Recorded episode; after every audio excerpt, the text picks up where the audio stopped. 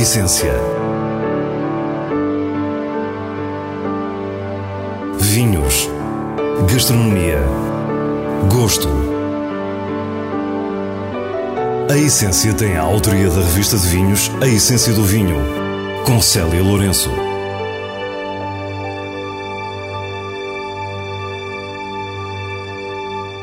Boa noite. Começamos no norte do país com a exclusiva Quinta do Amial, na região dos Vinhos Verdes, recentemente comprada pelo Esporão. Depois vamos até à herdade do Sobroso, no Alentejo, para descobrir um verdadeiro santuário da natureza. Antes do final, tempo ainda para as sugestões semanais e para os vinhos de bolso. Fique e descubra a nossa proposta para o que é realmente essencial. O Esporão tem o coração no Alentejo mas é uma alma inquieta e em 2008 aventura-se no Douro com a Quinta dos Mursas. Agora, mais de uma década depois, a sedução veio do Minho com a Quinta do Amial, em plena região dos vinhos verdes. João Roquete, diretor-geral do Esporão, revela como começou o interesse nestes vinhos. Eu diria que uma das primeiras coisas que motivou o Esporão foi, foi de facto a Quinta do Amial, antes do, dos vinhos verdes, ou seja, o facto de, de eu me ter cruzado com estes vinhos. Depois conheci o Pedro num, num evento ele convidou-me para vir cá há muitos anos atrás e, e vim, fui acompanhando o projeto. A propriedade localiza-se em Ponte Lima e desenvolve-se num anfiteatro natural lindíssimo sobre o rio. Os primeiros registros datam de 1710 e em 1990 é comprada pelo pai de Pedro Araújo, o anterior proprietário. O mercado conhece a marca com os vinhos de 1999 e Pedro Araújo foi a cara da Quinta do Amial ao longo de 20 anos. Tentámos, entretanto, perceber os pontos de contacto com a filosofia atual do Esporão. Ambos somos projetos que, que focamos no produto, muito no produto. Eu acho que o Esporão é uma empresa desde o início que nasce do produto, de queremos fazer um, vinhos daquela maneira, naquele sítio. Há um histórico de, de, agricultura biológica aqui na, na Quinta do Amial também, uh, muito difícil aqui nos vinhos verdes, ainda é um projeto que estamos a, a, em aprendizagem e integração. Uh, diria esses dois, ou seja, um foco muito grande na qualidade e na, e na identidade do produto e também esta questão da, da agricultura biológica que, que mostra valores uh, semelhantes nos, nos ambos projetos. Falar em Quinta do Amial é falar da Casta Loureiro.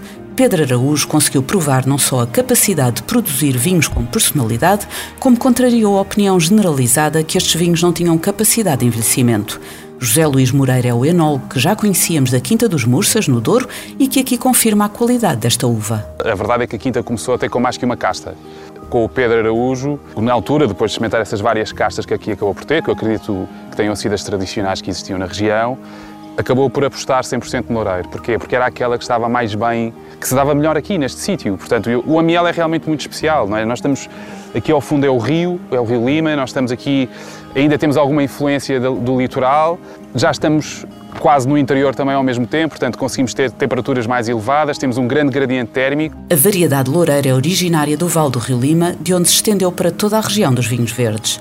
O seu nome diz muito sobre ela, já que nos seus aromas primários encontramos semelhanças com o perfume da flor e da folha do loureiro. Eu diria que o loureiro está mesmo muito bem adaptado aqui e, e quando assim é, e quando se consegue ter ótimos resultados com uma casta, eu acho que faz sentido é tentar explorar ao máximo essa casta, que é o que acontece aqui no Amial. Uh, e a verdade é que os resultados temos obtido e com a que ainda achamos que podemos trabalhar com a casta, ou seja, sendo uma casta tão plástica que permite produzir vários estilos de vinho, eu acho que ainda temos muito para, para explorar. E João Roquete confirma que o Loureiro vai continuar a brilhar aqui, na Quinta do Amial. Sempre o grande destaque aqui do Amial, que, que provou, acho eu, que é possível fazer vinhos desta casta de grande qualidade.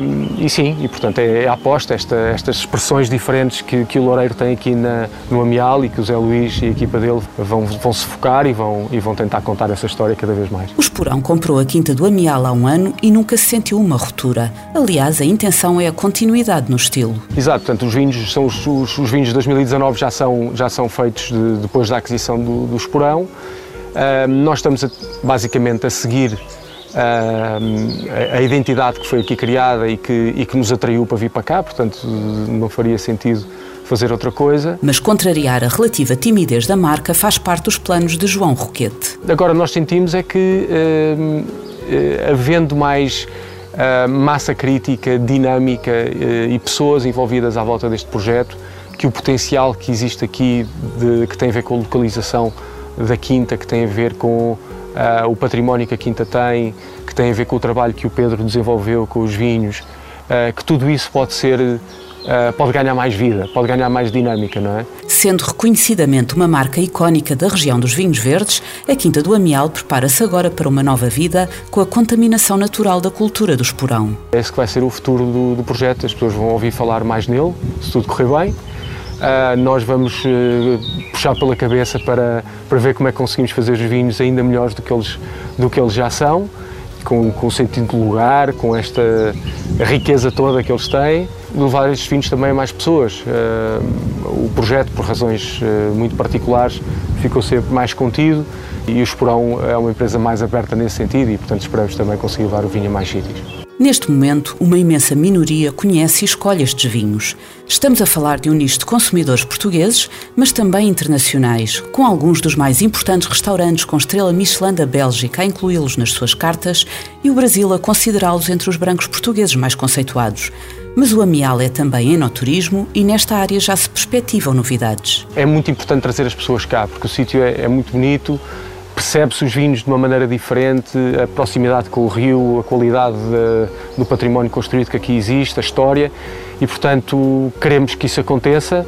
Temos de ter algum trabalho e algum investimento para fazer, estamos, estamos nesta altura numa fase de projeto uh, para, para fazer aqui algo, diria o mais uh, abrangente e consistente com aquilo que existe agora. Perguntámos ainda se o Esporão vai continuar esta tendência expansiva para outras regiões. Nesta altura, não. Eu não digo que não, eu adoro vinhos de muitas regiões de Portugal, mas não é para nós gostarmos muito desses vinhos que nós temos que ter esses vinhos forçosamente no nosso portfólio. Uh, estamos numa fase nesta altura em que temos muita, uh, muitos projetos novos, a Sovina também, uh, há dois anos atrás, e portanto estamos numa fase de consolidar, de desenvolver aquilo que foram as aquisições que foram feitas e temos aqui se calhar muitos anos pela frente.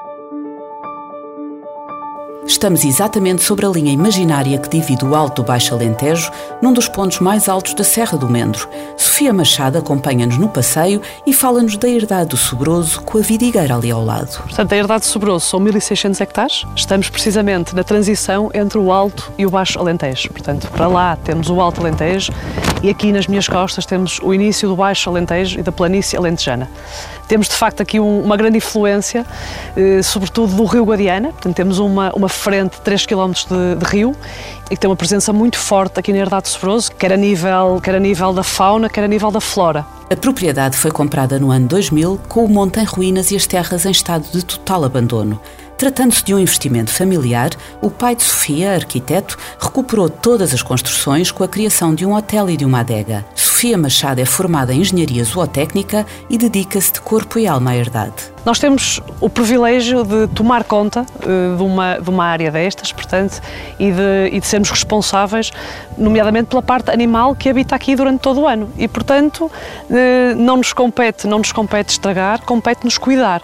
E é isso que nós, nós fazemos durante todo o ano. Sofia e o marido, Filipe Teixeira Pinto, enólogo dos vinhos da herdade, trocaram o Porto pelo Alentejo. E Sofia explica-nos de que forma esta escolha foi fundamental para o êxito da herdade do Sobroso. Porque eu acho que para fazermos disto um, um projeto de vida, e foi assim que eu e o Filipe fizemos, eu acho que nós temos que nos identificar muito com o sítio onde estamos. Portanto, não chega gostarmos daquilo que fazemos. Acho que temos que nos identificar, de facto, com a zona onde estamos. E nós adoramos o Alentejo, os dois. Pronto, gostamos do clima, gostamos das vistas, eh, gostamos do sol que o Alentejo tem. A minha avó era daqui, pronto, isso no meu caso também ajudou. Eh, mas de facto acho que é isso, acho que não chega eh, só a gostar daquilo que fazes, tens que de facto todos os dias identificar-te com o sítio onde estás. E Felipe fala-nos também dessa atração pelo Alentejo. Para já tem a variedade o Alentejo é um Alentejo imenso e com muitas realidades diferentes e distintas. Uh, nós temos a sorte de, de, viver e de trabalhar e de explorar a realidade sobre aqui na, na Vidigueira, que é muito particular nesse aspecto. Uh, o próprio enquadramento paisagístico aqui na, na, na, Serra do Mendro, com o Rio Azul, uh, realmente faz aqui um, um lugar mágico, digamos assim. E é a luz, a luz, o sol, esta semelhança quase que à África aos horizontes abertos que, que dão um, um, gosto especial. Estamos numa paisagem completamente limpa de presença humana. Um verdadeiro pedaço de território com zonas montanhosas, planície, um braço do Guadiana, penínsulas, lagos e vinhas. também um conjunto precioso de animais selvagens, com veados, gamos, muflões, javalis, inúmeras espécies de pato real e várias outras aves. Quisemos saber se Sofia não teme que a presença dos turistas possa comprometer este equilíbrio. Eu acho que quem escolhe este registro para as suas férias, portanto, são pessoas que por si só, que gostam muito de natureza e que gostam da vida animal.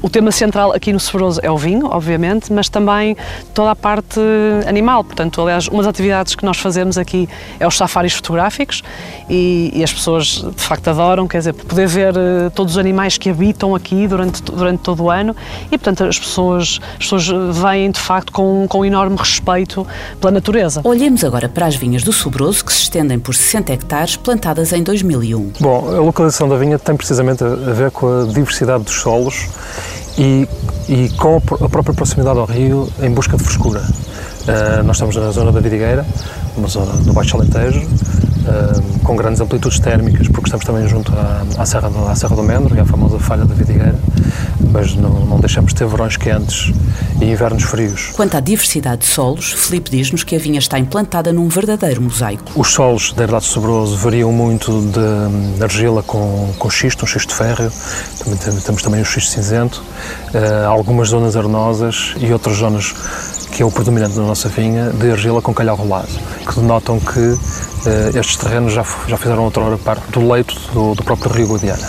Portanto, esta riqueza, esta diversidade permitiu-nos estudar uh, as melhores possibilidades e, e, temos aqui um leque muito abrangente de variedades de uva. Que originam um não menos diverso portfólio, vinhos que podem ser descobertos e provados durante uma estadia no Hotel da Herdade do Sobroso temos, de facto, as atividades, temos, temos tudo ligado ao vinho, fazemos os wine tours, fazemos as provas de vinhos, fazemos os cursos, mas depois também temos toda, todas as atividades ligadas à natureza, como é os passeios de balão, os passeios de barco, fazemos também programas de ski aquático, eh, passeios de bicicleta pelas vinhas. E se ainda não se rendeu, deixamos-lhe um último detalhe que explica bem a diferença e criatividade da herdade do Sobroso. Fizemos uma, uma prainha fluvial, de facto, onde as pessoas podem, podem tomar banho, podem andar de caiaque, podem observar eh, as aves que vivem ali. Acabamos por ter um leque abrangente de atividades para quem, para quem não quiser eh, só ficar a, a ler um livro e a beber um vinho, não é? Portanto, acabamos por ter depois uma outra oferta, até mesmo pensada também para famílias. As sugestões para esta semana têm como habitualmente a assinatura do diretor da revista de vinhos, Nuno Pires, escolhidas nos selos altamente recomendado e boa compra da revista. Taboadela Toriga Nacional Reserva 2018 é um vinho do Dão, do mais recente projeto da família Amorim. Afinei-se que a casta assume na região tem aqui um grande exemplo, com a elegância do aroma floral, a delicadeza da fruta e uma profundidade notável. É um tinto de guarda, uma grande estreia e um vinho altamente recomendado. Quinta da Lagoa Velha Reserva 2017 é um vinho produzido na região da Bairrada, a partir de um lote de baga, Toriga Nacional e Merlot. Trata-se de um tinto polido e versátil, com textura e frescura, que iniciam a sua vocação para a mesa. Uma boa compra.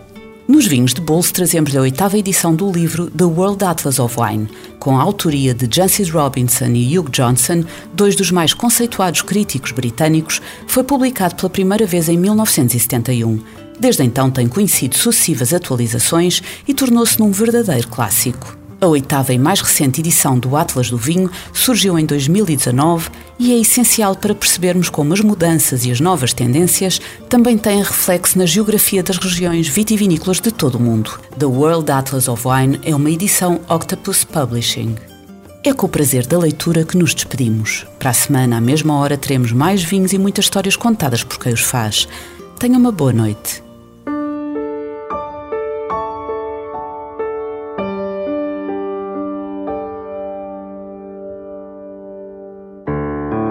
A essência. Vinhos. Gastronomia. Gosto. A essência tem a autoria da revista de vinhos A Essência do Vinho, com Célia Lourenço.